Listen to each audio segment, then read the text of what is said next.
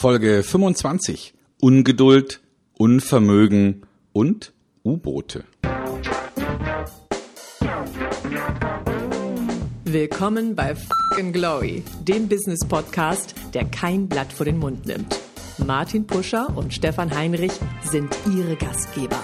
Provokateure und vielleicht auch ein kleines bisschen die Helden des modernen Geschäftserfolges. Freuen Sie sich auf Ideen, Geschichten, Vorwürfe, Misserfolge und Erkenntnisse aus der Praxis. Los geht's! Man gebe mir Geduld! Aber schnell! Alles muss immer schneller gehen. Wir haben Werkzeuge, um Zeit zu sparen, aber keine Zeit gewonnen, oder doch? Wer nichts kann, hat jede Menge Unvermögen, aber sind Vermögende deshalb fähig?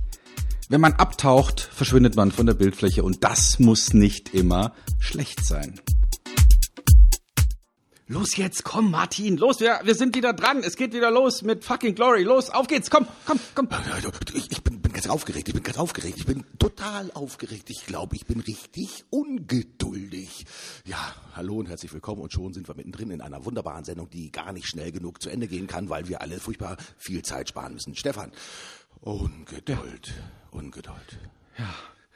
Ja, ich bin immer noch, äh, ich muss mich runteratmen, was den Puls angeht, damit ich wieder eine ganz normale Sprechstimme bekomme und den Zuhörern vielleicht auch der Puls langsam wieder in eine normale äh, Schlagzahl reinrutscht. Denn also vielleicht ist es ja so, dass Ungeduld etwas Hausgemachtes ist und etwas auch zu tun hat mit Eile und, und obwohl wir ja das Gefühl haben, dass so in unserer Zeit vielleicht sowas wie die Eile oder die Ungeduld erfunden wurde, ich habe den Eindruck, das gibt schon sehr lange. Ähm, denn äh, also die, letztlich die Erfindung der Eisenbahn, genauso wie der Telegraph oder vielleicht auch die Postkutsche, waren ja nichts anderes als der Versuch, Zeit zu sparen. Und jetzt, wo wir so viel Zeit gespart haben, haben wir immer noch 24 Stunden am Tag und sind trotzdem voll ausgefüllt mit Zeug.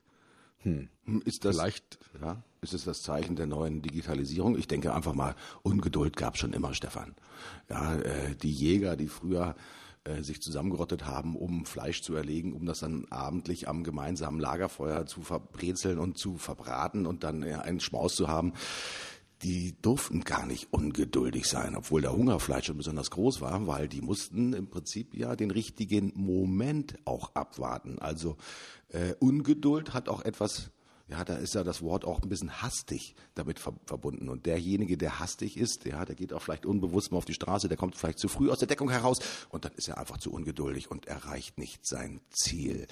Mhm. Heißt nichts anderes als Ungeduld ist eine ja, Last nicht nur sozusagen der Gegenwart, sondern das ist etwas, was wir immanent in uns tragen, weil wir doch ganz schnell unsere Ziele erreichen wollen und deswegen ungeduldig werden.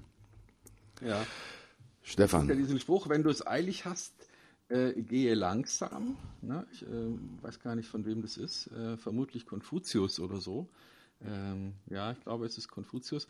Ähm, und das ist ja eine, eine schöne Idee, ne? wenn, man, wenn man etwas äh, wirklich schnell zum Abschluss bringen will, dann lohnt es sich schon, sich Zeit zu lassen für die Qualität, die notwendig ist. Denn wer hat es ja noch nicht erlebt, wenn man wirklich super, super schnell etwas machen will, dann ähm, muss man es vielleicht zweimal oder dreimal machen und dann ist am Ende keine Zeit gespart, sondern ganz im Gegenteil dauert es länger und hat viel Frust verursacht. Wie kann man es hinkriegen, diese Ungeduld in, in den Griff zu kriegen? Na, ich sag mal, wir werden natürlich heute auch durch die äußeren Umstände tatsächlich auch gezwungen, äh, Ungeduld zum Prinzip auch ein Stück weit zu machen. Denn äh, wenn man heute in einem Wirtschaftsunternehmen drinne ist, ähm, dann ist man ja gezwungen, nicht nur seine Ziele zu erreichen, sondern sie auch innerhalb von wirklich kurzer Zeit zu erreichen. Äh, ich erinnere mich daran, dass wir schon über das Thema Quartalsprognosen und Quartalsdenken ja auch gesprochen haben. Da ist natürlich auch das Thema Ungeduld auch schon mit immanent mit drinne. Ähm, ich glaube, dass wir auch mit der Verfügbarkeit der unterschiedlichsten Medien, das Thema Internet, E-Mail, WhatsApp, SMS, äh, Twitter, Facebook, all diese Medien vermitteln uns auch den Aspekt von Ungeduld. Ich habe ganz wenig Nachrichten gelesen in den sozialen Netzwerken, die mich auffordern, geduldig zu sein, zu warten, äh, vielleicht auch den richtigen Moment abzuwarten und trotzdem gut vorbereitet zu sein. Man hat das Gefühl, dass beim Thema Ungeduld auch eins mit dazu kommt, das ist nämlich diese schlechte Vorbereitung.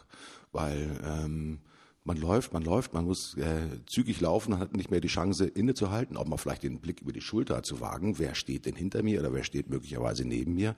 Denn ein Zeichen unserer heutigen Zeit ist, dass wir im Wettbewerb miteinander sind und vor allen Dingen ja als Erste die Ziellinie überqueren müssen. Und das ist, äh, prägt heute das Thema auch Ungeduld. Ich glaube, dass wir ein bisschen mit ja, innerer Entspannung, Yoga, Atemtechniken zur inneren Ruhe kommen müssen. Und mhm. dennoch gelingt es ja gar nicht im, Alltag. Ja, das Telefon klingelt, Mails kommen rein, alle wollen was von dir. Der Podcast muss geschnitten werden, der muss hochgestellt werden. Ja, da muss die Werbung dafür gemacht werden. Stefan, alles muss ja schnell und zügig geschehen. Ähm, heißt dann auch Ungeduld gleichzeitig weniger Qualität, weniger Arbeitsqualität, weniger Ergebnisqualität, weniger Lebensqualität? Also wenn sich eine ungeduldige Szene an die nächste reiht, dann heißt es das, glaube ich, ja, weil, weil dann nichts mehr zu Ende gedacht wird, weil dann viele Dinge, die, die man äh, auch mal reflektieren muss, im wahrsten Sinne des Wortes, nicht mehr zurückspiegeln, sondern man nur noch im, im Sendemodus ist. Ähm, und, äh, und, und man auch äh, vielleicht, was die Unterhaltung angeht, sich dauernd ähm, beeindrucken lässt. Ne? Also ähm, man ist ja man ist ja sozusagen permanent irgendwelchen Eindrücken ausgeliefert und wenn man sich dauernd beeindrucken lässt von irgendetwas, dann kann man sich irgendwann nicht mehr ausdrücken. Mhm. Und vielleicht ist es ja eine gute Idee. Ich habe am, am vergangenen Freitag äh, einer Veranstaltung beigewohnt, ähm, dem Business Forum Hessen, wo ich auch einen Vortrag hatte. Und da hat eine Kollegin einen Vortrag gehalten über Achtsamkeit und, ähm, und ganz einfache Ideen geliefert, wie wir es schaffen können, unsere, ähm, also sie hat es genannt, so eine Mischung, also es gibt ja Logorö, weißt du, was es ist, ne? Sprechdurchfall. Also wenn man, wenn man einfach sozusagen seine Worte nicht mehr im Griff hat, das, das ja. Wort gibt's wirklich, ich habe es bei Wikipedia gefunden. Äh, und das, das, also das betrifft vor allem auch Menschen, die unter Alkohol- oder Drogeneinfluss einfach ihren Redefluss nicht mehr zügeln können. Das nennt man tatsächlich ein, ein wissenschaftliches Phänomen, das heißt Logorö. Und äh, in dem Zusammenhang hat sie gesprochen von etwas, wo ich jetzt mal den Namen Emorö drüber stecken würde. Also die, die ungeachtet, die un, äh, unstoppable, die nicht aufzuhaltende Flut von Emotionen, die man aus irgendeinem Grund ausdrücken muss. Also man ist permanent in Eile, permanent hektisch, man hat immer Emotionen, die einfach so durchrutschen, ja, durch den Körper, ähnlich wie das eben auch bei Durchfall ist und, äh, und man gar nichts dagegen tun kann. Und die Frage ist, ob man nicht vielleicht ganz bewusst so ein Geduldsgefühl sich hochziehen kann und dadurch ähm, ja sich so eine ähm, ja ein Schild, ein Schutz gegen gegen diese äh, hektische Durchfallerkrankung Emorö äh, anzuschaffen, also dass man nicht dauernd irgendwie getrieben ist von irgendwelchen Emotionen von links und sondern dass man einfach in der Lage ist zu sagen so und ich lasse es jetzt mal nicht durchrutschen, sondern ich behalte es mal kurz bei mir, atme, äh, bin in, in der Ruhe, habe vielleicht auch die Chance nochmal Tick zu denken und zu überlegen, will ich das wirklich so oder so tun, will ich das wirklich so oder so machen? Und mich nicht von dieser Ungeduld immer von einer Ecke in die andere schicken lassen. Ich weiß, du ähm, äh, hast früher Tennis gespielt, du spielst Badminton, da ist ja das so ein, so ein typisches Bild, dass man den Gegner so in alle Ecken schickt und dadurch ihm sozusagen die, äh, ihn, ihn müde spielt und, und letztlich dadurch das Spiel gewinnt. Und viele Manager, viele Führungskräfte vielleicht auch viele Businessleute und Verkäufer sind ein bisschen so, als ob sie dauernd von ihrem eigenen E-Mail-Account von links nach rechts geschickt werden und dann irgendwann müde zusammenbrechen. Mhm. Ich glaube, das hat auch etwas natürlich mit, mit Alterserfahrung zu tun. Nun sind wir ja beide nicht mehr 25 Jahre alt. Ich kann mich daran erinnern, meine ersten, ich nenne es mal Bewerbungsgespräche, als es darum ging, ich sag mal, den ersten richtigen Job zu haben, also wo man dann angestellt wurde. Und äh, da kommt ja immer so, damals gab es noch die typische Frage, gute Eigenschaften, weniger gute Eigenschaften. Und dann kommt halt dieses typische, eigentlich, ja, weiß nicht, ob wir das im Studium gelernt haben, was sind ihre weniger positiven Eigenschaften? Ungeduld. Ja, kam sofort als erstes spontan heraus. da war ich vielleicht 27, aber ich war natürlich auch wirklich ungeduldig, weil ich wollte ja etwas erreichen. Ich wollte ein Ziel im Sinne von Karriere, äh, vernünftige Kohle verdienen und so weiter und so fort. Das war damals halt Testosteron geschwängert, stand ich dann quasi in dieser Bewerbungssituation und habe gesagt, okay, ich bin toll und ich möchte das erreichen und ich möchte es schnell und zügig erreichen. Und äh, ich habe auch nicht nur das Gefühl, sondern die Gewissheit, dass meine ersten Jahre des, des Berufslebens natürlich auch von dieser inneren Ungeduld ganz maßgeblich geprägt waren. Weil ich das Gefühl hatte, ich werde nur 40 und ich muss ganz viel innerhalb von wirklich sehr kurzer Zeit erreichen. Also das, äh, der Hintergrund ist, wie viel Zeit habe ich zur Verfügung, um etwas zu erreichen.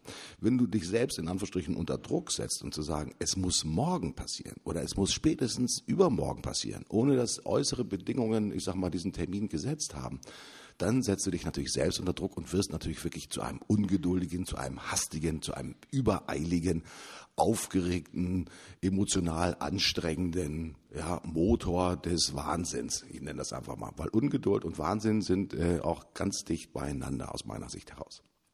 Ähm, mhm. Wir wissen alle, dass äh, auch morgen es wieder einen neuen Tag geben wird und übermorgen wird es auch einen neuen Tag geben. Ähm, und wir machen uns viel zu häufig auch von den Aspekten abhängig, die von außen ist mal letztendlich auf einen, äh, ja, ich sag mal, einfließen. Wenn ich natürlich eine Veranstaltung habe, ja, wie du jetzt auf dem äh, in Hessen, wo du einen Vortrag halten musst. Natürlich musst du dich ja auf diesen genau diesen Tag vorbereiten, ja. Und äh, aber das hat ja nichts mit mit Ungeduld zu tun. Das hat ja nur etwas mit Zielorientierung zu tun. Du hast genügend Kapazitäten in der Vorplanung, um die entsprechende mal Vorbereitung zu machen. Wenn du natürlich ein kleiner Schlampenhannes bist, der bin ich manchmal auch, ja dann ist es natürlich so, dass ich sage, ich möchte, auch wenn die Veranstaltung erst in einer Woche ist, diese Woche schon fertig sein mit meinen Vorbereitungen. Und dann werde ich natürlich auch ungeduldig. Ja, und dann schleppen sich natürlich auch entsprechend die Fehler ein, weil das strömt natürlich dann auch aus für Mitarbeiter und Kollegen, die mithelfen müssen, so eine Präsentation vorzubereiten und so weiter und so fort. Das ist eigentlich das riesengroße Drama. Gut atmen, das hast du eingangs gemacht, gehört sicherlich mit dazu und sich auch einfach mal, das mache ich jetzt mal symptomatisch, zurücklehnen ja, und sich die Situation auch nochmal aus einer anderen Perspektive tatsächlich anzugucken. Ist Ungeduld aber eigentlich ein ganz wichtiges Prinzip in der ganzen Phase der Digitalisierung, in der wir uns äh, bewegen und befinden, weil alle müssen ja schnelle und zügige Ergebnisse und wenn es nur Teilergebnisse sind, präsentieren, um nicht ja, als Loser der Digitalisierung äh, bezeichnet zu werden, Stefan. Ja, ich weiß es nicht. Also ich, ich bin, wie du ja weißt, äh, durchaus ein großer ähm, wenn nicht Fan, dann doch zumindest Befürworter von Christian Lindner und äh, mag auch die, die Aussagen, die die FDP bringt, bis auf eine. Also wir haben ja, da denken wir neu, haben wir gelesen und wir haben vielleicht auch gelesen, manchmal muss ein ganzes Land vom Zehner springen. Damit meint er wahrscheinlich, dass man sich überwinden muss, mal einen wichtigen Schritt zu gehen und danach stolz auf sich sein kann. Ähm, und dann gibt es eben auch eine Aussage, und die gefällt mir nicht. Da steht, Ungeduld ist auch eine Tugend. Mhm. Nee, ist es nicht. Ungeduld ist ganz sicher keine Tugend. Ungeduld ist etwas, was uns, du hast es vorhin angesprochen, bei manchen Einstellungsgesprächen verkauft wird als Tugend, so nach dem Motto, ich bin jung, ich bin ungeduldig, ich will was reißen. Hm, aber der Ungeduldige kriegt es ja nicht hin. Also wir haben es im Wahlkampf ja auch gesehen, da gab es ja auch Leute, die schon früh, früh losgespurtet sind und die dann doch wieder vom Feld überholt wurden. Also ähm, viele Dinge im Leben sind eben kein Sprint, äh, sondern ein Ausdauerlauf und ich denke, Ungeduld ist etwas, was ähm, nicht in die Tugendecke gehört, sondern Ungeduld ist etwas, was natürlich auftritt, was menschlich ist, was verständlich ist, aber sicherlich keine Tugend. Niemand wünscht sich Ungeduld von jemand anders sich gegenüber und deswegen ist es keine Tugend, weil eine Tugend immer etwas ist, was man sich beiderseitig wünscht. Mhm. Man muss Kraft haben, um geduldig zu sein. Ähm, das Beispiel des Sports finde ich eigentlich ziemlich gelungen, was du vorhin auch gesagt hast. Wenn du auf dem Feld stehst und dir steht ein gleichwertiger Gegner gegenüber, dann kannst du natürlich sagen, beim Tennis, ja, äh, Aufschlag, ran ans Netz, Volley versenken. Ähm, das ist nicht immer die richtige Strategie. Es hängt natürlich auch wirklich von den eigenen Kräften ab. Wenn ich natürlich nicht viel Kraft habe, dann muss ich natürlich schnell zum Ergebnis kommen. Aber wenn ich gut trainiert bin, also wenn ich auch Ausdauerkräfte habe, dann kann ich natürlich den Gegner auch tatsächlich zum Laufen bringen, weil ich genügend Power habe, auch schwierige Situationen zu überwinden, um dann letztendlich, ich sag mal, wenn der Gegner nicht schnell genug ist, den entscheidenden Punkt zu setzen. Also Ungeduld entsteht häufig bei kraftlosen Menschen aus meiner Sicht heraus, weil die natürlich sagen, ich habe gar nicht so viel Power, ich habe gar nicht so viel Zeit. Ja, deswegen muss ich versuchen, innerhalb von kürzester Zeit ein wie auch immer geartetes Ergebnis zu erreichen. Denn wenn Sie Kraft und Ausdauer haben, dann sind Sie in der Lage, sich tatsächlich selbst auszupendeln und natürlich den Gegner in Anführungsstrichen auszugucken und zu sagen, okay, wann hat er eine Schwächephase und diese Schwächephase nutze ich jetzt für den von mir wirtschaftlichen Gewinn. Wäre meine Interpretation, Ungeduld hat etwas auch mit kraftlos zu tun, weil das ist ja eigentlich nur so eine oberflächliche Superhektik in Anführungsstrichen.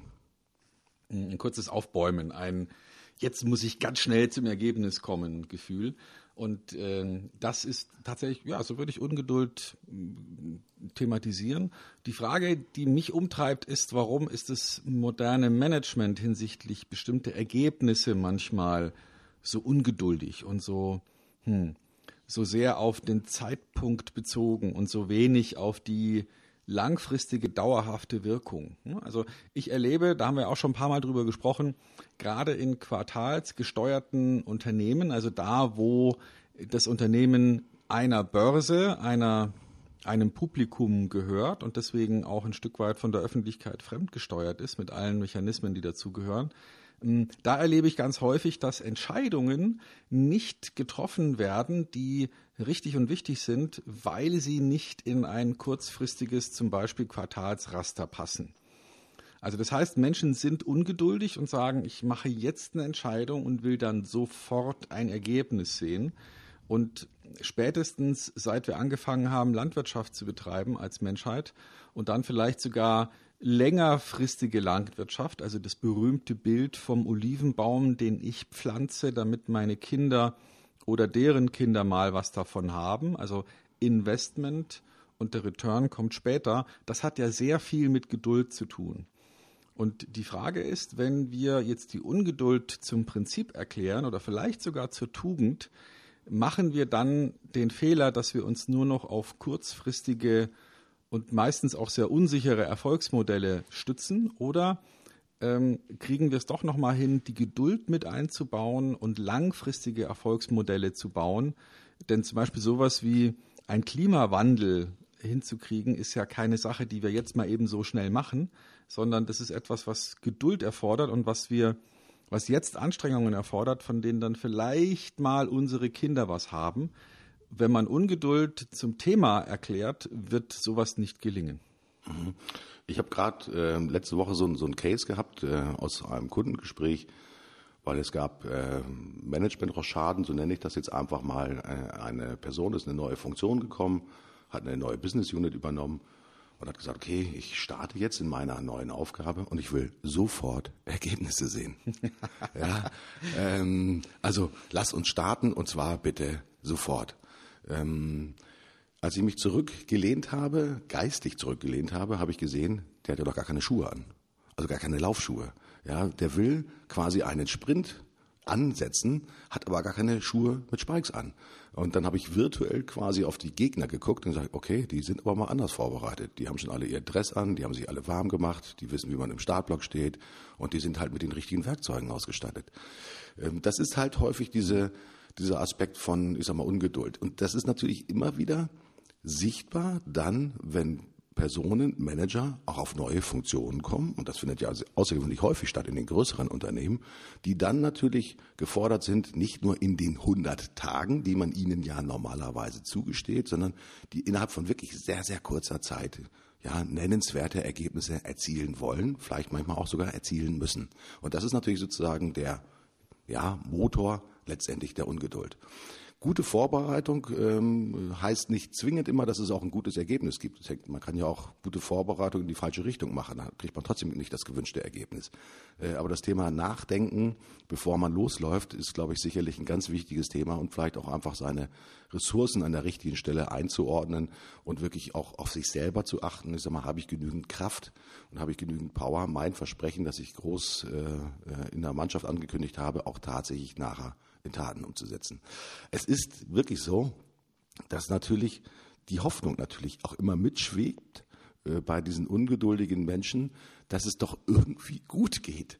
Ja, weil äh, ich kann mich daran erinnern, du hast vor kurzem mal ein, ein Zitat mal in, den äh, Raum reingeworfen, kann ich mich nicht mehr ganz genau daran erinnern, wo auf jeden Fall das Thema Hoffnung und Ungeduld miteinander kombiniert waren. Kriegst du das noch so irgendwie zusammen? Ja, genau, ich weiß, was du meinst. Ähm, da, da, gibt es einen, einen Autor, einen englischen Schriftsteller, der heißt John Ruskin. Manche Verkäufer werden den kennen.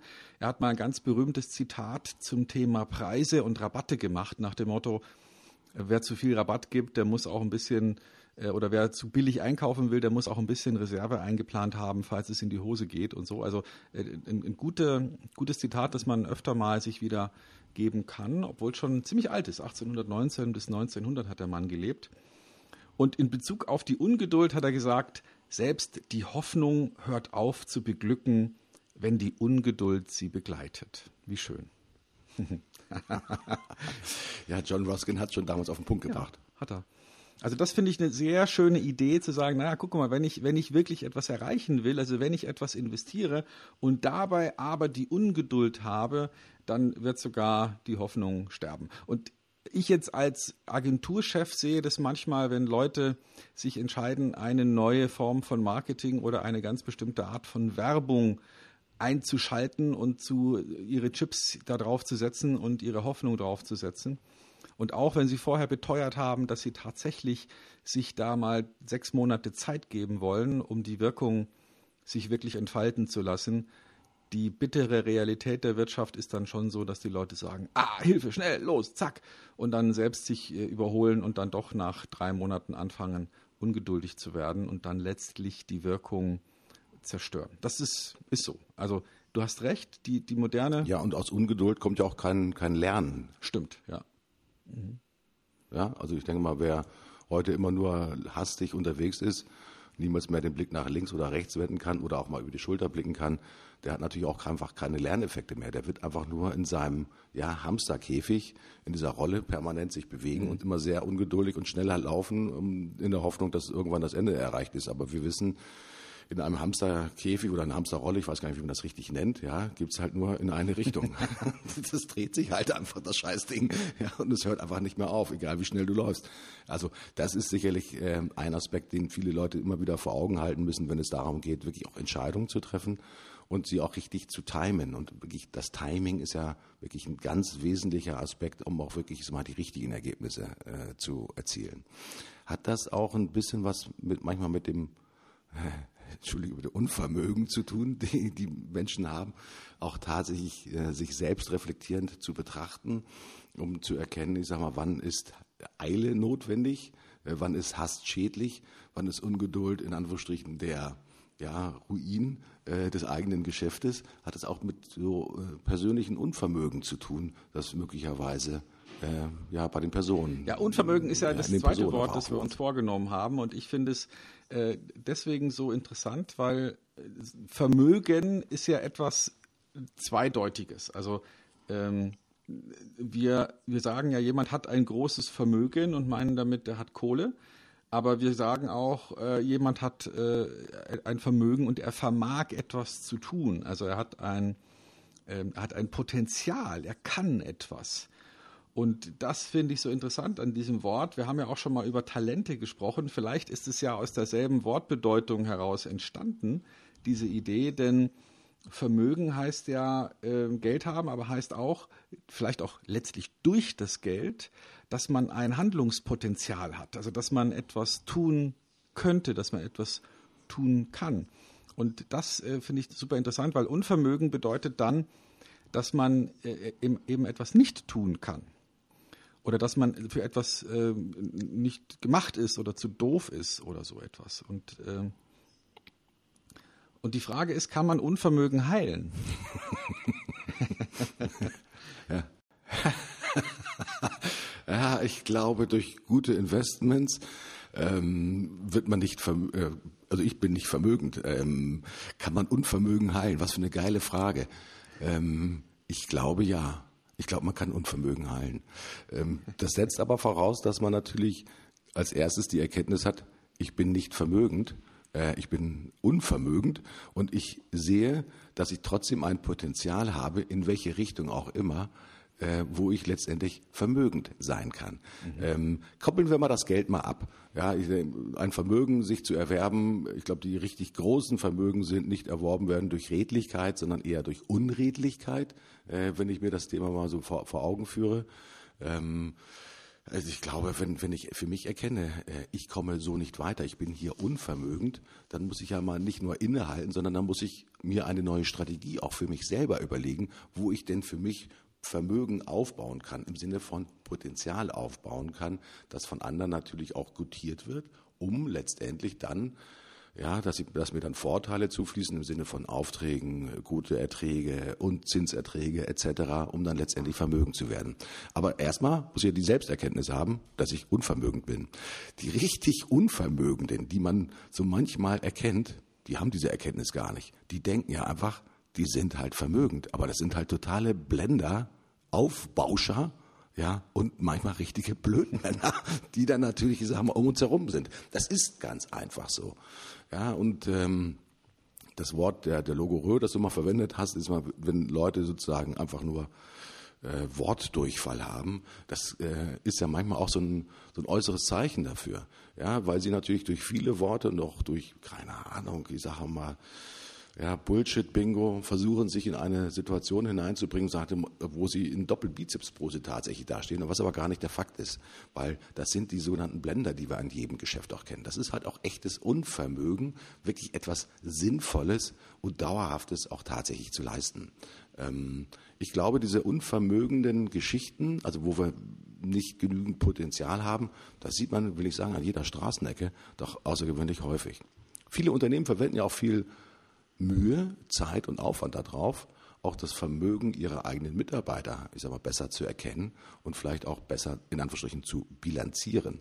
Denn das sogenannte Humankapital, von dem ja auch die Personaler natürlich sprechen, da kommen ja zwei Dinge zusammen. Ja, das Humane, das Menschliche und das Kapital, das, das Wertvolle.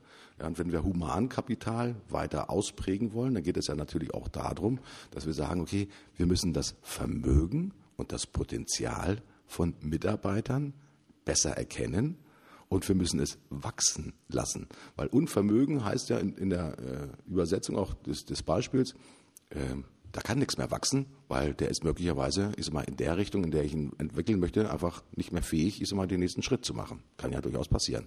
Also Humankapital finde ich im Bezug auf das Thema Unvermögen und Vermögen ganz wichtige ja, Botschaft. Wie kann man hier tatsächlich aus Personal und aus Personen, ich sag mal, mehr äh, herausholen für im Sinne des wirtschaftlichen Interesses und wie kann man diese Person wachsen lassen, also selbst vermögender werden. Gibt es denn aus deiner Sicht daraus, Stefan, ich weiß, dass du natürlich als Trainer mit vielen, auch gerade sales-affinen äh, Menschen natürlich zu tun hast, gibt es eigentlich unvermögende Sales-Leute? Nachdem sie von mir trainiert wurden, natürlich nicht. Ähm, aber lass, das finde ich einen total interessanten Gedanken, dieses ähm, Humankapital mal genauer zu untersuchen und zu überlegen, wie kann man denn da jetzt auch für Unternehmer ein, ähm, einen beherrschbaren Begriff draus machen wir kennen ja die, die mhm. Bestrebungen von Unternehmen, sowas wie Knowledge Management zu machen, also Wissensmanagement zu betreiben. Und der eine oder andere wird wahrscheinlich auch schon in seinem Unternehmen sowas wie ein Wiki haben oder ein, ein Intranet oder irgendetwas, was sozusagen das gesammelte Wissen der Mitarbeiter des Unternehmens darstellt. Und ich stelle mir jetzt mhm. die Frage, war das eine gute Idee? Also war es eine gute Idee, sich lediglich auf das Wissen zu konzentrieren? Wäre es nicht, nach dem, was wir gerade besprochen haben, wesentlich sinnvoller, sich auf das Können zu konzentrieren? Also, dass man nicht mehr mhm. Wissensmanagement, sondern ähm, Vermögenskönensmanagement sozusagen betreibt und sich überlegt, wo haben wir denn hier im Unternehmen nicht nur Know-how, sondern vor allem die Skills, etwas zu tun. Denn, also du hast es angesprochen, ich als ähm, jemand, der Unternehmen dabei hilft, ihre Verkaufsorganisationen weiterzuentwickeln und auf ein anderes Leistungsniveau zu bringen, ähm, ich sehe eben, dass es eine Riesendiskrepanz gibt zwischen Wissen und tatsächlich tun. Also das ist mhm. ja auch hundertmal schon durch die Dörfer getrieben worden, diese Erkenntnis. Wir haben kein Wissensproblem, wir haben ein Umsetzungsproblem. Und mhm. da scheitert es in der Regel. Und das hat vielleicht auch ein bisschen was mit Ungeduld zu tun, weil wir eben das anfangen und dann das anfangen und dann das anfangen und nichts richtig machen.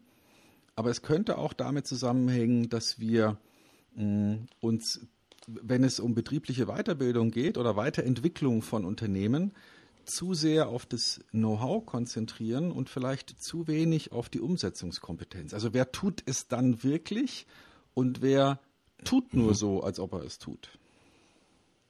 Mhm. Ein ganz interessanter Aspekt. Wir haben vor einiger Zeit bei uns im Unternehmen das Thema Wissens- oder Könnensmanagement, mir gefällt der Begriff Können, Könnensmanagement viel besser als das Thema Wissensmanagement, äh, neu strukturiert, weil wir natürlich auch teilweise mit, ich sag mal, freien Kräften arbeiten, die aber in Anführungsstrichen ja unsere Rules of Engagement natürlich, ich sag mal, auch verstehen müssen, wenn es darum geht, ich sag mal, für den Kunden Nutzen zu schaffen. Ähm, das, was wir gesehen haben, ist, äh, dass es ein aus dem Wissensmanagement dann ein aktiver Prozess des Könnenmanagements wird, wenn er aktiv auch moderiert wird. Wenn das Wissen in Anführungsstrichen nur abgelegt wird, damit man das Wissen abgelegt hat, um es irgendwann mal wiederzufinden, wenn man glaubt, es zu brauchen, das reicht nicht aus. Äh, was wir haben, das ist ein Kollege, mm, äh, der uns regelmäßig immer wieder den Spiegel vorhält, um zu sagen, okay, in diesem Bereich des Wissensmanagement, also wo ich auch sehen kann, ich sag mal, welcher Release des Wissens oder des, des Kenntnisstandes ist denn erreicht, das ist ein sich fortschreibendes System, der hilft uns immer wieder auch in, in wöchentlichen Meetings, auch tatsächlich im gemeinsamen Austausch miteinander voneinander zu lernen und einfach auch so die Kniffe zu verstehen, ich sag mal, wie man es denn besser umsetzen kann. Denn ein kleines Beispiel, wenn wir äh, zum Beispiel eine Filmproduktion haben oder eine Videoproduktion haben und ich derjenige bin, der mit dem Kunden darüber spricht, ja, wie man äh, seine Botschaft jetzt in filmische Sequenzen umsetzen kann, dann muss ich natürlich auch verstehen, und wissen und ein Stück weit auch können, was können denn meine Leute in der Produktion auch tatsächlich leisten. Weil ansonsten gehöre ich ja zu denjenigen, die vorne voller Ungeduld, ja, Salesman steht da in Doppelbizepsbrust und sagt halt, hey, das machen wir schon, deine Botschaft setzen wir so und so und so und so um.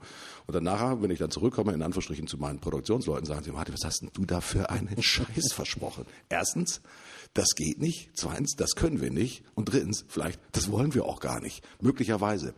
Also auch die Kombination letztendlich, ich sage mal, nicht nur eigenes Wissen und nicht nur eigenes Können im Auge zu behalten, sondern natürlich auch das Können und Wissen seiner gesamten, ich sage mal, Organisation. Bei uns ist das überschaubar, weil wir nicht so wahnsinnig viele Leute sind, das im Auge tatsächlich zu behalten. Das ist eine der riesengroßen Herausforderungen auch tatsächlich, ja, dass ich auch als Salesman, wenn ich draußen bin im Kundengespräch, auch wirklich eine Leistung adressieren und verkaufen kann, die ich nachher auch nach bestem Wissen und Gewissen und nach bestem Können und Umsetzen äh, letztendlich, ich sag mal, auch wirklich zum Ergebnis bringen kann. Mhm.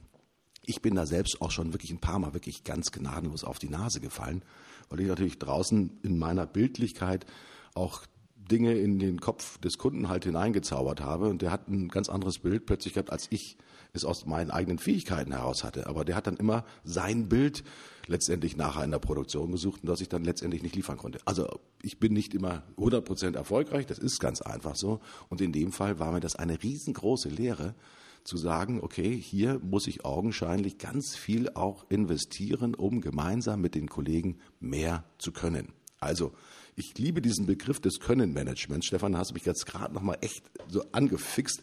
Äh, und unser System, wir arbeiten mit einem System, das heißt Confluence. Ähm, das ist wirklich eine sehr probate Form, kommt aus der großen Atlassian-Familie, vielleicht nochmal so als, als Tool. Ähm, das schreibe ich mir gerade nochmal auf, dass wir das vielleicht nochmal in die Shownotes nochmal reinpacken. Äh, das wird von zunehmend mehr Unternehmen tatsächlich verwendet, um nicht nur Wissen zu organisieren, sondern um das Können tatsächlich weiter zu optimieren. Also das ist ein ganz geiles Tool, wo man eigene Wikis bauen kann, äh, wo man äh, Charts hinterlegen kann, wo man Checklisten reinbauen kann und wirklich ein lebendiges System mit Chat-Funktionalität und allem drum und dran.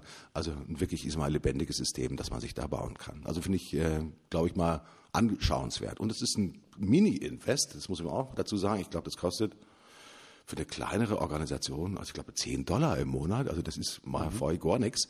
Und dann habe ich plötzlich sozusagen, ohne dass ich mir riesengroße Gedanken über meine eigene Infrastruktur machen muss, einen Teil meines Wissens und Könnenmanagements tatsächlich in die Cloud verlagert, wo alle Mitarbeiter dann die entsprechende Berechtigung haben, darauf zuzugreifen und auch vor allen Dingen ihr Wissen und ihr Können dort zu dokumentieren. Ganz wichtiges Thema, auch nicht nur es zu machen, sondern auch es mit dem richtigen Tool zu machen, aus meiner mhm. Sicht heraus.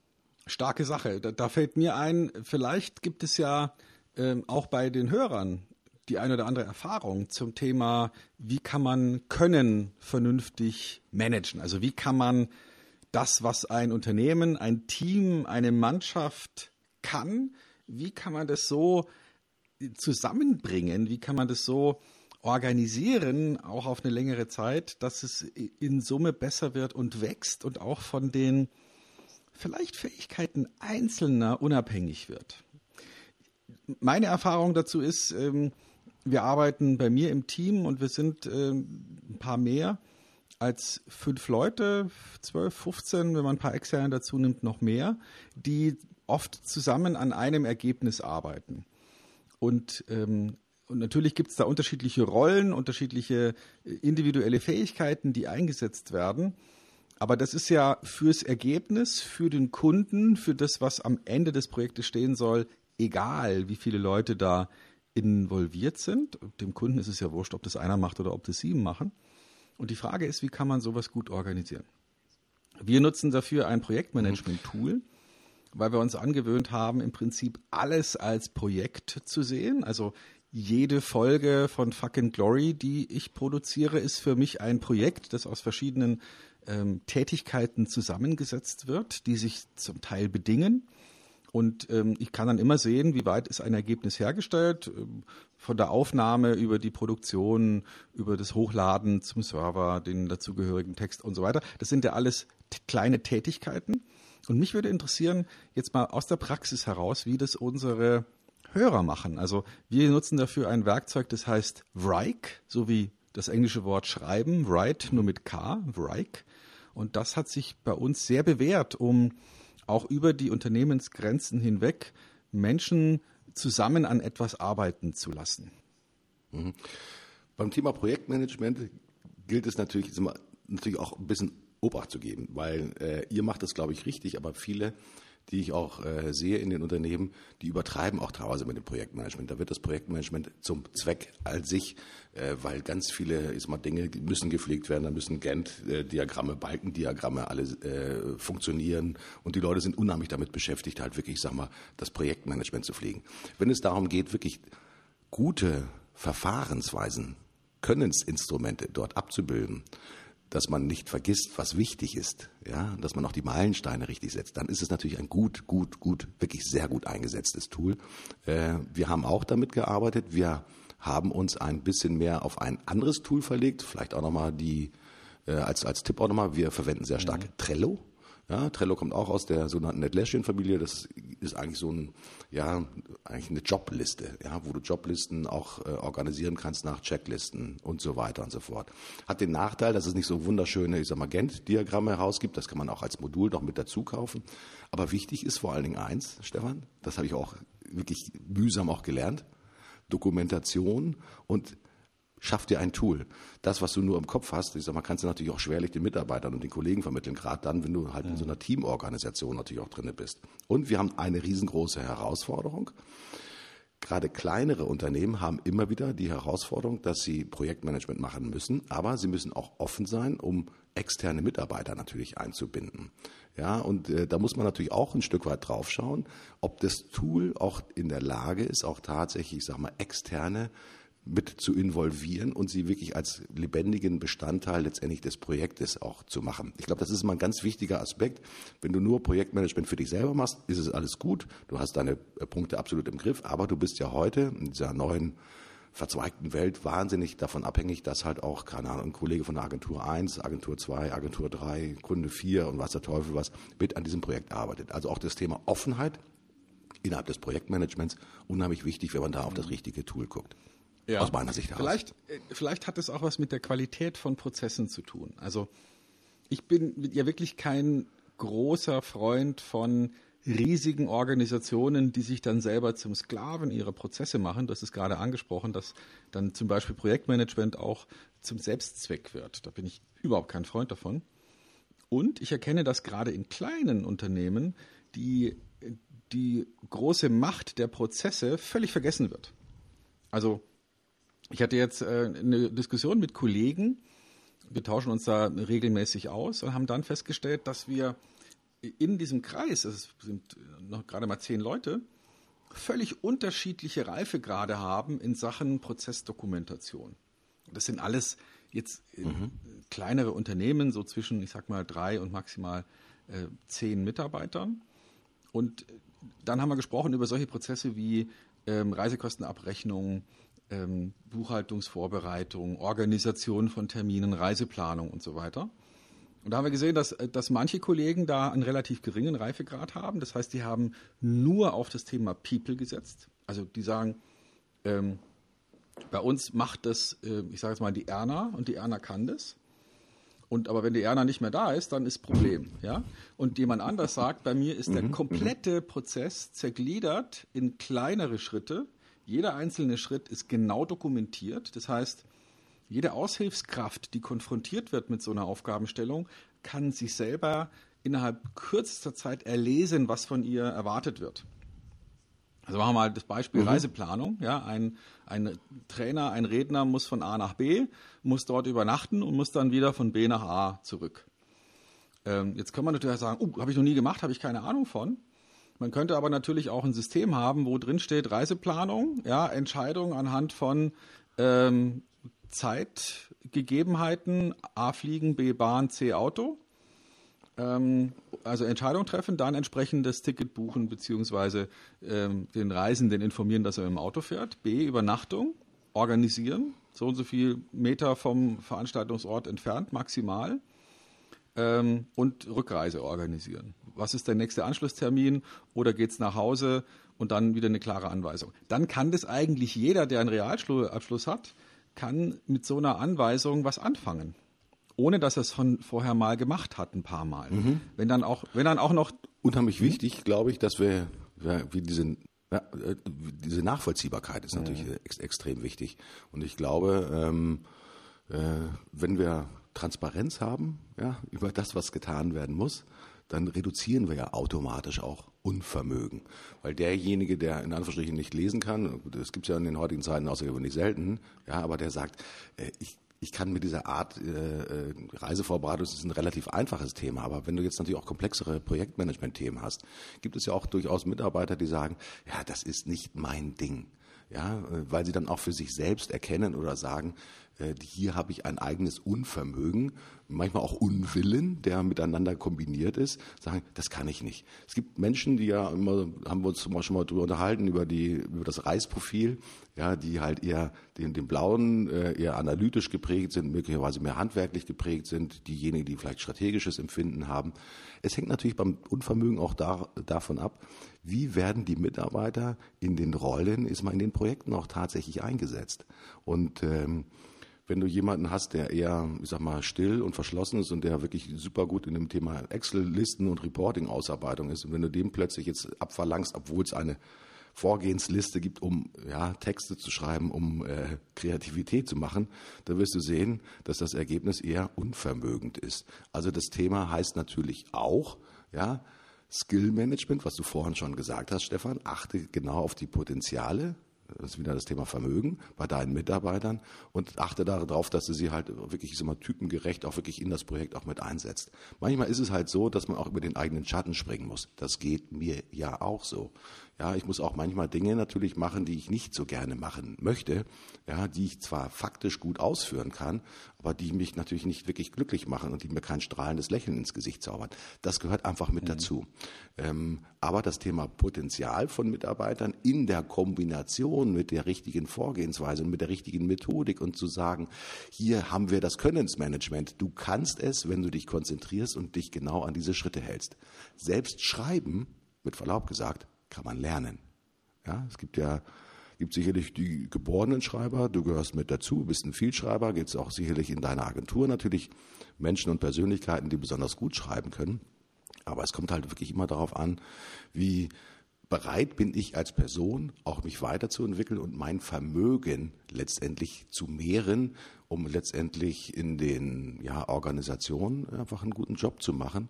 Und wenn ich einen besonders guten Job mache, natürlich dann auch weiter gefördert zu werden. Und das ist dann eigentlich die Verzinsung des Humankapitals, das wir eigentlich dann auch wirklich sehen wollen. Wenn Menschen und Mitarbeiter wachsen, ja, und manchmal auch sogar über sich selbst hinaus mhm. wachsen, Stefan. Das ja, absolut. Und, ja. Äh, also ich sehe da zwei Aspekte. Äh, du hast natürlich recht. Es gibt bestimmte Fähigkeiten, die, die sind stark auch mit einem bestimmten Merkmal, einem Persönlichkeitsmerkmal, einem bestimmten persönlichen Motiv verbunden, vielleicht auch mit einer bestimmten Art von Kreativität, fast schon künstlerischem Talent. Und die wird man jetzt nicht jedem zur Perfektion nahebringen können, weil es da vielleicht auch besondere Vorlieben oder Abneigungen gibt. Schreiben zum Beispiel, ja, oder singen oder sowas, ja. Ähm, das mag vielleicht nicht jeder. Und man kann es lernen. Ich bin fest davon überzeugt.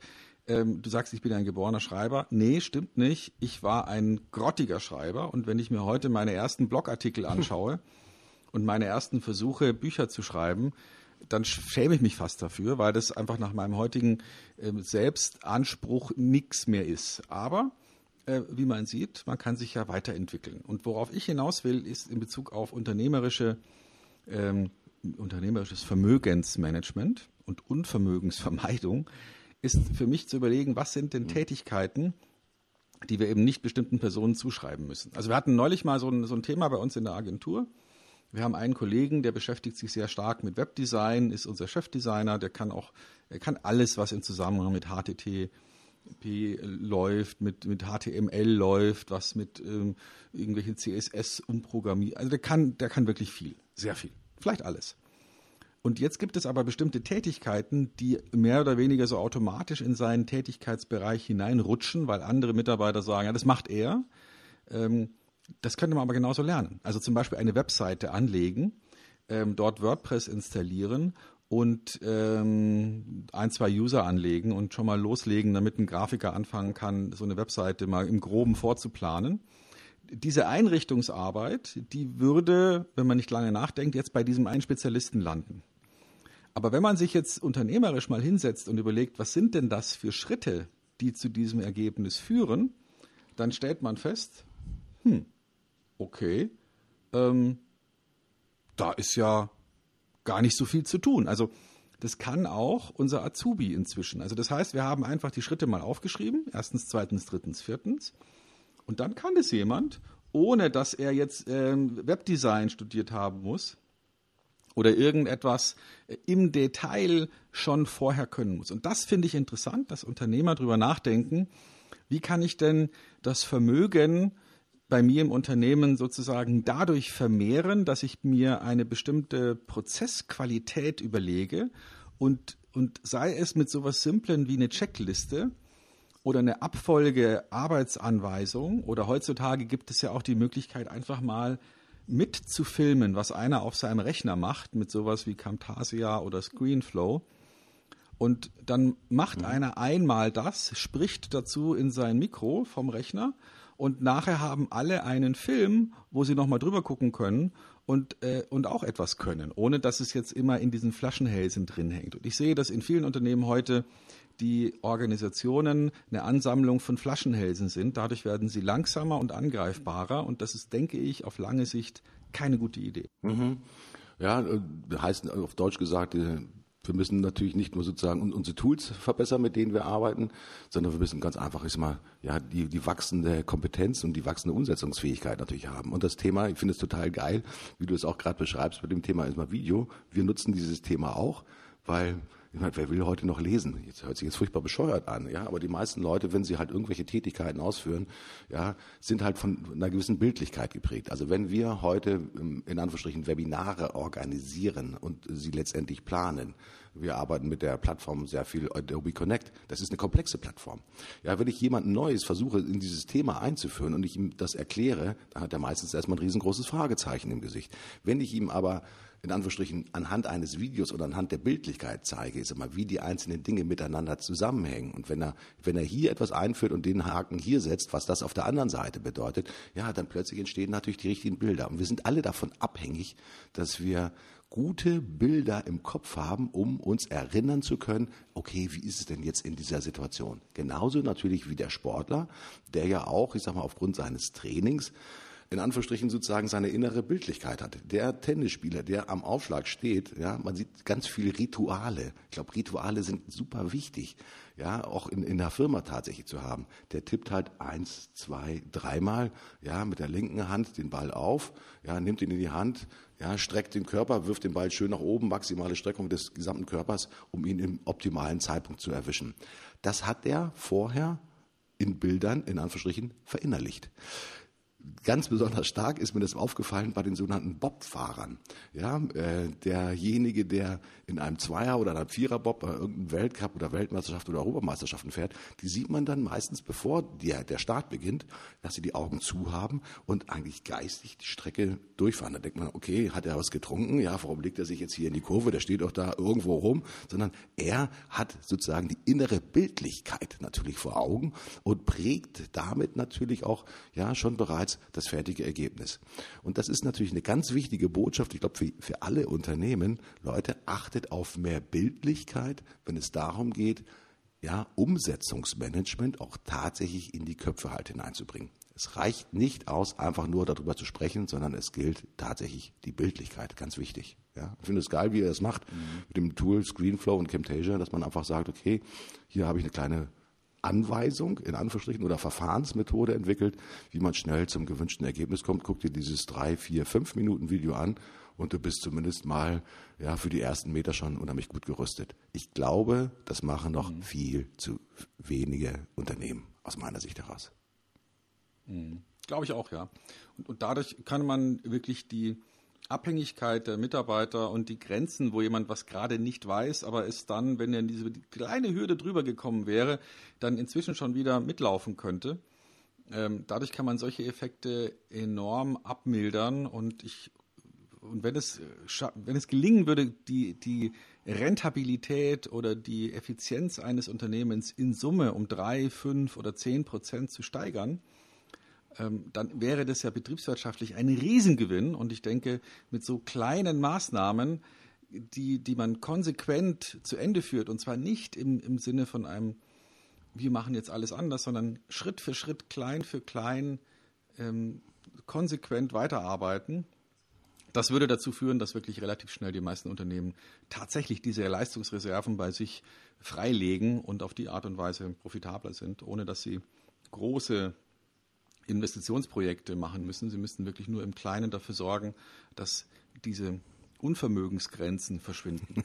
Stefan, was zu dem U noch mit dazugehört, ich gucke ein bisschen auf die Zeit, sind natürlich auch noch die U-Boote. Mhm. Als wir uns beim letzten Mal darüber ja. unterhalten haben, ich glaube, jeder hat das beim Thema U-Boote sofort ein eigenes Bild gehabt. Und ich glaube, das hat nicht alles äh, etwas mit maritimen Aspekten zu tun gehabt. Was ist das erste Bild, das dir zum Thema U-Boote eingefallen ist?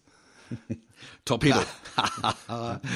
also ein U-Boot ist ja deswegen so heimtückisch und so gemein, weil es äh, angreifen kann, ohne dass man es sieht, und zwar mit größter Wucht.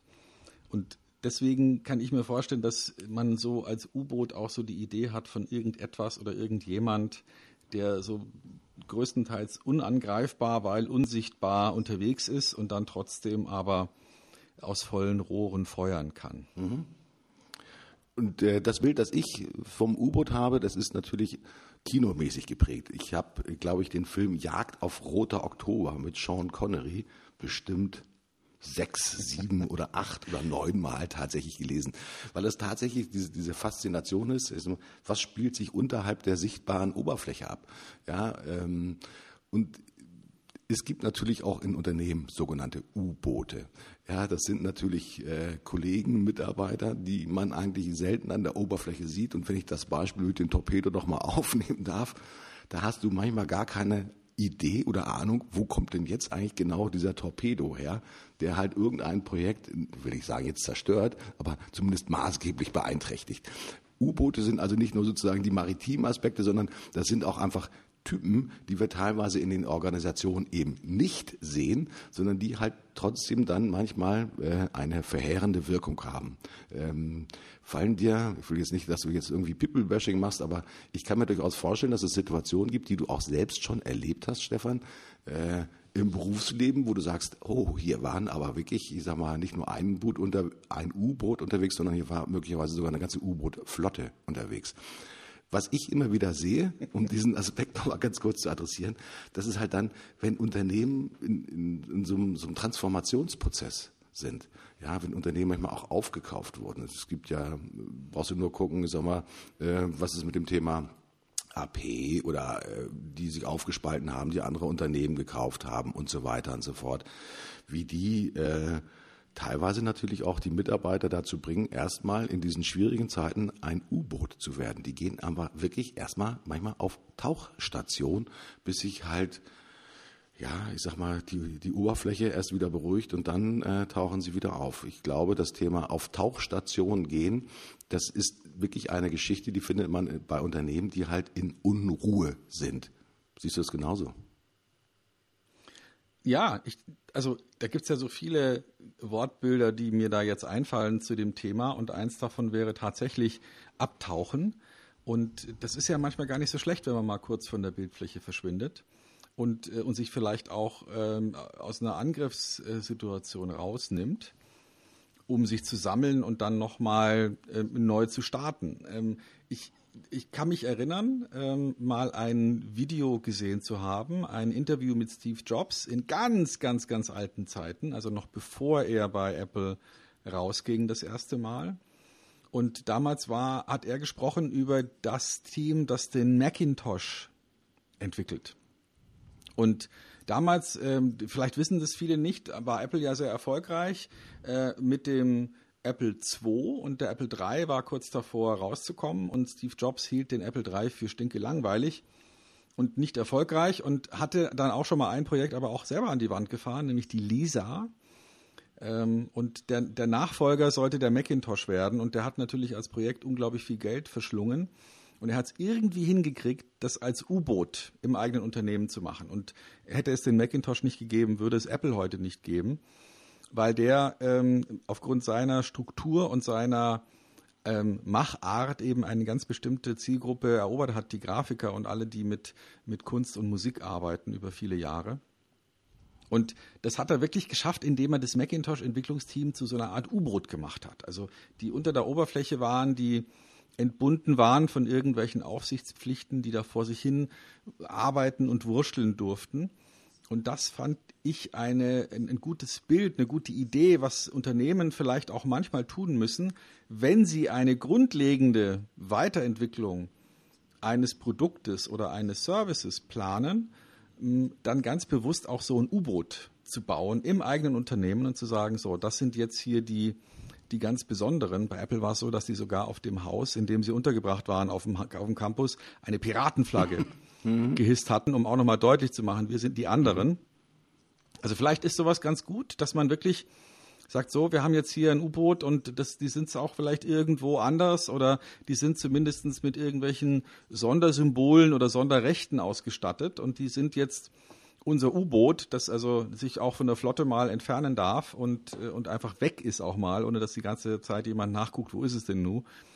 Das finde ich eine ganz gute Idee um Weiterentwicklungen voranzutreiben, die jetzt nicht unbedingt schon mal in ISO 9000 abgebildet sein müssen, bevor man, bevor man zu Ende entwickelt hat. Mhm. Finde ich in diesem Sinne, das Abtauchen ist ja dann positiv, weil es heißt ja, wir sind zusammen und wir sind eine eingeschworene U-Boot-Mannschaft. Ja, und das ist ja das besondere Zeichen letztendlich von, von äh, den U-Boot-Kameraden, das ist halt dieses Eingeschworene auf äh, der Mannschaft, weil man auf engstem Raum tatsächlich ja etwas Besonderes halt äh, schaffen muss und äh, gegenseitiges Vertrauen und sich unterstützen ganz wertvoll und ganz wichtig ist. Ich, sehe das natürlich auch gerade in den Zeiten von Digitalisierung, dass immer mehr Unternehmen aus unterschiedlichsten Branchen, aus der Finanzbranche, Maschinenbau, Automobilzulieferer, äh, sogenannte digitale Labore entwickeln, wo sie sagen, ich kann möglicherweise für meine große Organisation, auch wenn ich auf dem Weg der Digitalisierung und der digitalen Transformation bin, brauche ich trotzdem ein Team von ja, Innovatoren, die abgesetzt von der normalen Organisation einfach auch mal frei denken müssen. Weil immer dann, wenn ich sage, mhm. okay, du bist Mitarbeiter in der Abteilung äh, Automation und Produktion oder Robotik und du wirst abgeordnet in ein Projektteam, um das Thema digitale Zukunft des Unternehmens nach vorne zu bringen, ja, das wird le leider so wahrscheinlich nicht funktionieren. Und deswegen machen viele Unternehmen nicht nur das Experiment, sondern das zur Vorgabe, dass halt wirklich neue Dinge in solchen digitalen Laboren, ich sage mal, abgetaucht in Form eines U-Boots tatsächlich erstmal vorentwickelt werden, um auch einfach erstmal einen Status zu bekommen. Ja, taugt das was für unser Unternehmen möglicherweise? Denn um dieses Beispiel mit Steve Jobs noch einmal zu strapazieren, es hätte ja auch sein können, dass das U-Boot natürlich auch scheitert. Ja, und wenn man das sozusagen zu früh an die Oberfläche gebra äh, gebracht hätte, da, äh, Apple war damals schon, ich glaube, ein öffentliches Unternehmen, hätte das natürlich einen unheimlich riesengroßen Reputationsschaden natürlich auch gehabt. Das heißt, wenn ich mich permanent an der Oberfläche bewege und alle Bewegungen des eigenen Unternehmens oben in Form von ja, flotten äh, Bewegungen sichtbar mache und das nicht alles so erfolgreich läuft, ja, dann ist natürlich auch der Reputationsschaden da. Also U-Boot ist in dem Fall eine absolut, ich sag mal, geile Angelegenheit, wenn man wirklich im Verborgenen in einer großen gemeinschaftlichen Nähe ja wirklich an, an innovativen, ja, bahnbrechenden Dingen arbeitet, die das Unternehmen ja in die neue Zeit hineinkatapultieren. Richtig, da bin ich zu 100 Prozent mhm. bei dir, Stefan. Ja. Ähm, ja. Aber es gibt natürlich in Anführungsstrichen ähm, neben diesem positiven Beispiel der U-Boote natürlich auch, wie gesagt, äh, die menschliche Komponente sozusagen des U-Boots. Ja, die Mitarbeiter, die halt unter der Oberfläche tatsächlich arbeiten und eigentlich will ich sagen, dass das jetzt Verräter sind, ja, aber diejenigen, die natürlich, ist mal plötzlich, ist immer aus ihren Torpedorohren versuchen, ich sag mal, Dinge, ja, abzuschießen, die ihnen persönlich nicht in den Kram hineinpassen. In jedem großen Unternehmen ist natürlich das Thema Politik, äh, also auch Unternehmenspolitik, ein ganz, ganz wichtiges Feld. Und ähm, äh, einige Unternehmen äh, werden dann plötzlich, das sieht man auch, wenn man die Presse verfolgt, oder das jetzt, äh, ich habe letztens von der Stada gelesen, äh, ein Pharmazieunternehmen, das übernommen wurde von einem ähm, äh, Investmentfonds, wo plötzlich, ich sage mal, auch Vorstände und äh, Persönlichkeiten unterhalb des Vorstandes natürlich auch anfangen, ihre eigenen Spiele zu spielen und ihre eigenen Torpedos einfach in Position zu bringen und auch gelegentlich mal abzuschießen, um letztendlich sagen am Ende des Tages, wenn ja die Wellen sich wieder beruhigt haben, als Gewinner aus den Fluten halt emporzusteigen.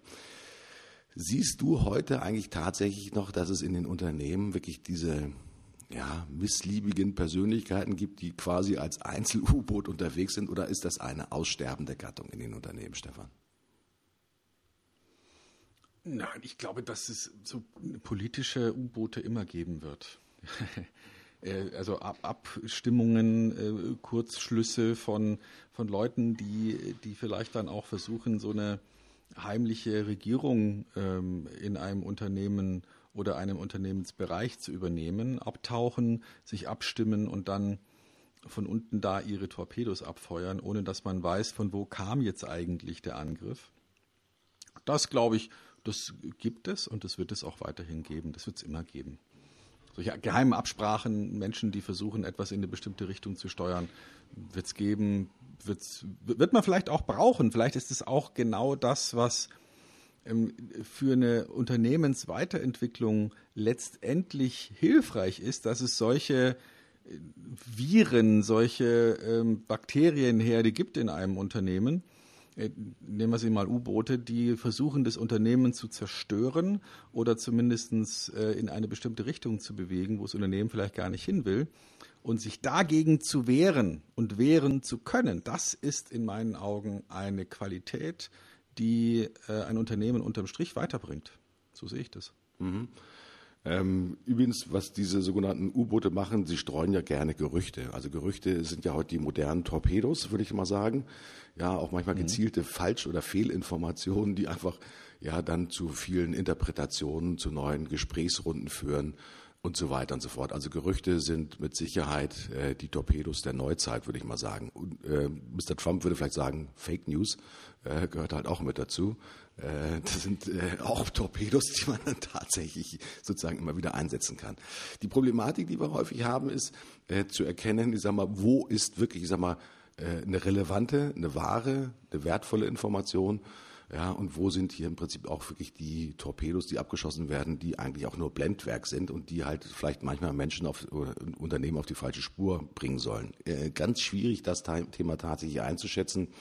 Ich traue es mir in in der, Gänze nicht zu, auch alle Bewegungen eines Unternehmens, selbst eines kleinen Unternehmens, diesmal vollständig zu durchblicken, weil dafür sind natürlich auch die persönlichen Motivationen von einzelnen Kollegen und Mitarbeitern nicht immer ja, vollständig sozusagen an der Oberfläche. Keine Ahnung. Aber das sind halt sozusagen die Dinge des täglichen Risikos, die man als Unternehmer natürlich auch mitgehen muss. Aber Aufmerksamkeit und Achtsamkeit gehört sicherlich mit dazu, das im Auge zu behalten, um zu identifizieren, wo sind denn hier die missliebigen U-Boote möglicherweise unterwegs. Aber ich mag viel lieber diese positive Entsprechung des U-Boots, was du gesagt hast, dieses Abtauchen, um sich einfach letztendlich in einer Community zu finden, um, um an etwas Bahnbrechenden zu arbeiten. Das ist für mich das viel schönere Wort und die viel schönere äh, Entsprechung des Begriffs U-Boot.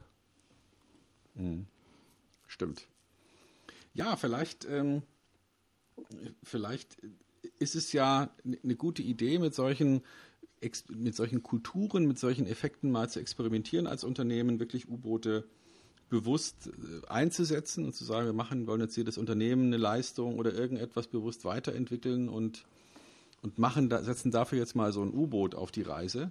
Vielleicht auch mit einem kleinen Karloi, wie er, wie er so schön hieß bei dem Film Das U-Boot äh, oder Das Boot, wir erinnern uns. Ähm, und vielleicht ist es eine gute Idee, sowas zu üben, als Unternehmer sich für bestimmte Weiterentwicklungen ein U-Boot zu nehmen und auch ganz bewusst das autark zu machen, natürlich zu prüfen, ob, ob da am Ende was Vernünftiges dabei rauskommt, aber mit Geduld, das hatten wir heute auch schon, ähm, vielleicht wirklich vermögende Mitarbeiter mal in so ein U-Boot zu setzen und loszuschicken auf eine Reise und zu schauen, ob die etwas erobern oder etwas aufstellen können, was, äh, was vielleicht die große Flotte nicht hinkriegt. Mhm. Hm. Äh, die, die, Zeit rennt, oder? Ist, die Stunde ist um, soweit ich das sehe. Ja, das, die, die, Zeit ähm, läuft schnell. Ich habe ich hab mich über etwas aufgeregt. Ähm, das möchte ich gerne hier zum Besten geben, ähm, weil ich das für in so hohem Maße kriminell halte, dass ähm, mir, mir, fast die Worte fehlen. Ähm, habe ich heute Nacht ähm, oder heute am späten Abend gestern äh, eine Nachricht bekommen von einem Kollegen, der mich gefragt hat, sag mal, was machst du denn auf diesem Kongress? Und schickt mir einen Link. Und da sah man einen Link von einer Veranstaltung, ist inzwischen vom Netz genommen. Da war unter anderem der Kollege Limbeck und der Kollege Friedrich und der Kollege Scherer und viele andere und eben auch ich ähm, mit Vortragstiteln ähm, aufgeführt und Bildern, also uns, Bilder von uns, Porträts, ähm, sodass der Eindruck entstehen musste, dass wir für diesen Kongress sprechen. Mhm. Ich hatte von dem noch nie gehört. Man konnte da ein Ticket kaufen für 120 Euro. Ähm, und es war offensichtlich Betrug. Also das heißt, da hat sich jemand hingesetzt, ähm, übrigens Impressum in Malaysia, ein Deutscher, äh, hat es auch noch nicht mal geschafft, die Namen von verschiedenen Kollegen, wie zum Beispiel Limbeck und Friedrich, richtig zu schreiben, was ja dann nochmal die besondere Peinlichkeit ist. Und hat äh, einen Kongress aufgesetzt, sehr professionell, vernünftig gestaltet. Ähm, und hat dadurch behauptet, dass sozusagen die Kollegen und ich da sprechen und wollte den Leuten 120 Euro dafür abnehmen. So, so eine äh, Frechheit ist ja unglaublich. Also äh, inzwischen, wie gesagt, ist die Seite, äh, zumindest die Liste der, der Speaker, der Sprecher ist vom Netz. Stattdessen steht da jetzt, bewerben Sie sich für eine Sprecherrolle bei diesem Kongress. Mhm. Ähm, unglaublich, wie manche Menschen das ähm, den Begriff des Unternehmertums mit dem, mit dem Begriff des Verbrechers verwechseln. Und das, ich finde es ausgesprochen schade, dass keine Möglichkeit besteht, solche üblen Machenschaften abzuschalten, beziehungsweise solche Menschen dann auch wirklich zu belangen, solange sie das von einem vielleicht sogar erfundenen Adresse in Malaysia aus tun, obwohl das Ding offenbar eine DE Adresse ist. Also da muss ich wirklich kotzen, da muss ich mich, äh, da muss ich mich wirklich im Zaum behalten, um nicht sehr äh, emotional zu reagieren, weil äh, diese Art von, von verbrecherischen Tun halte ich für in höchstem Maße verwerflich. Hm.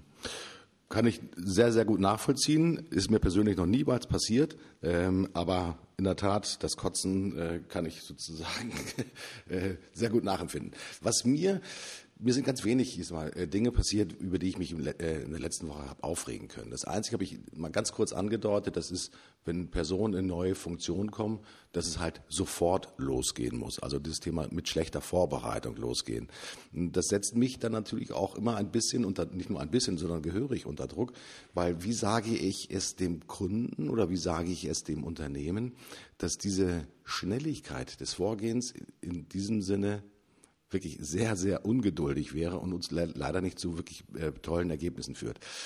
Das ist jetzt keine negative Geschichte, aber das, das beeindruckt mich immer wieder. Ja, und das äh, legt auch so einen leichten Schatten immer auf meine Seele, weil ich gerne wirklich einen guten Job machen möchte, auch für, für Kunden und für Unternehmen.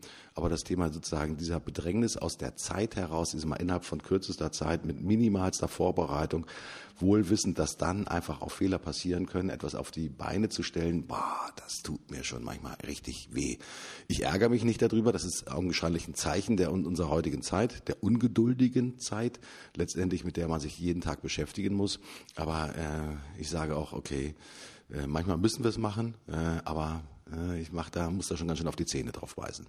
Gibt es in der vergangenen Woche etwas, was dich neben dieser furchtbaren Geschichte aus Malaysia, äh, die dich geärgert hat, auch ein richtig dickes, fettes, strahlendes Grinsen ins Gesicht gezaubert hat, Stefan? Ja, natürlich. Äh, letzten Freitag, wie gesagt, Business Forum Hessen. Das war ein großer Spaß, äh, mit äh, insgesamt äh, acht Kollegen da auf der Bühne zu stehen und ähm, mit, mit einer engen Gruppe von Leuten zu arbeiten, die äh, offenbar alle unternehmerisch interessiert waren und die, die sich Zeit genommen haben, einen Tag sich mal ein ganzes Spektrum von Ideen anzuhören, also von Ideen zum Marketing, über verkäuferische Ideen, Ideen zu Achtsamkeit und Innehalten, Ideen zu Zukunft und äh, wie man eine Zukunft, wenn schon nicht planen, dann doch wenigstens auf verschiedene Zukunftsszenarien vorbereitet zu sein.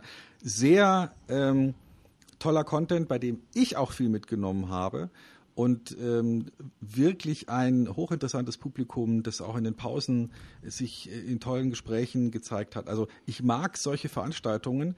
Der Mensch ist einfach ein Lagerfeuertier. Ja, also und wir, wir müssen uns vielleicht solche modernen Business-Lagerfeuer öfter mal schaffen, wo Menschen zusammenkommen, die sich bewusst mal mit Geduld aus einem aus einem hektischen Alltag rausnehmen und sich mal einen Tag geben, um sich mit Dingen zu beschäftigen, mit denen sie sich normalerweise nicht beschäftigen, um dann mit diesen neuen Eindrücken, mit einer besseren Schlagkraft und mehr mehr Wirkungskraft wieder zurückkommen ins Business. Vielleicht sollten wir, Martin, auch mal drüber nachdenken, einen Fucking Glory Kongress zu machen.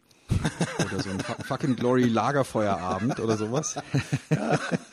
wo wir, ja, wo wir Leute zusammenbringen und, äh, und vielleicht auch schöne, interessante Vorträge zusammensammeln, äh, die sich genau mit diesem Thema, was ist Fuck, was ist Glory, beschäftigen und, und vielleicht dann unseren Hörern auch so einen Eindruck bieten. Vielleicht sollte man das mal ein, weiterentwickeln und dann überlegen, ob wir nicht im Januar oder Februar so ein Ding auf die Beine stellen. Ich hätte da ja, drauf, richtig Lust. Ja, du, wenn unsere Zuhörer da auch Bock drauf haben, ist mal mitzuwirken, ist mal freuen uns natürlich über jede Zusch äh, Zuschrift dazu. Ja, also wenn ihr Ideen habt, ist immer was Themen sein könnten auf so einem fucking Glory Kongress, an diesem großen virtuellen oder realen Lagerfeuer, wo man dann letztendlich wirklich genau diese Geschichten auch miteinander austauscht ja, dann einfach her mit diesen Informationen und mhm. diesen Botschaften. Ja. Mein einfach auf die Webseite Fucking Glory aufrufen und uns äh, über die verschiedenen Kontaktmöglichkeiten ansprechen. Wir freuen uns drauf. Ja. Mein Good Point letzte Woche war der Anruf eines Kollegen von einem großen Medienhaus, mit dem ich mich über unterschiedliche Aspekte äh, unterhalten habe. Und der mir dann sagte, du Martin, weißt du, was bei uns unheimlich gut läuft? Das sind Podcasts. Dann habe ich erst gestutzt. Ich sage mal, okay, großes Medium. Ich sage mal, wieso Sie gehen die in den Podcast? Sagt er, äh, ich weiß nicht warum. Aber es läuft unheimlich gut. Also äh, das hat mir nochmal ein riesengroßes, breites Grinsen ins Gesicht gezaubert, weil ich natürlich weiß, lieber Stefan, aufgrund deiner Initiative, aufgrund deiner Idee, machen wir hier einen Podcast, der augenscheinlich nicht nur das richtige Medium ist, sondern auch einfach wirklich trendgerecht ist. Die Leute wollen wieder mal zuhören und wollen vielleicht natürlich auch über den Podcast Informationen haben, die sie dann wiederum in ihr eigenes Unternehmen mit reinbringen können oder letztendlich ich sag mal, in der Community miteinander austauschen können. Die Idee des Kongresses, die, die kriege ich jetzt gerade nicht mehr aus dem Kopf raus. Also ich sehe schon sozusagen, das ist das Lagerfeuer von mir. Also der Podcast ist da sicherlich ein ganz wichtiger Teaser. Gucken wir eine Woche voraus, Stefan. Ähm, ja. Dann sind wir nach unserem Sesamstraßenmodus jetzt gerade mit dem Buchstaben U durch. Das nächste, was natürlich kommt, ist der Buchstabe V. Und ähm, ich habe so ein paar Ideen, was man rund um das Thema, ich sag mal, V machen könnte. Nicht alle sind, glaube ich, Volltreffer. Das ist auch einer mit V. ja. Äh, man kann über Vollpfosten sich unterhalten, aber ich glaube, das ist zu missliebig. Ähm, mhm. Eins fällt mir ein, äh, Visionen von der Zukunft des Unternehmens, von der Zukunft eines Landes, von der Zukunft der eigenen Person. Ich glaube, Vision, wichtiges Thema, kann man, glaube ich, drüber sprechen bin ich, bin ich garantiert dabei. Also auch die Idee vom Kongress ist ja vielleicht so ein bisschen eine kleine Vision. Mal schauen.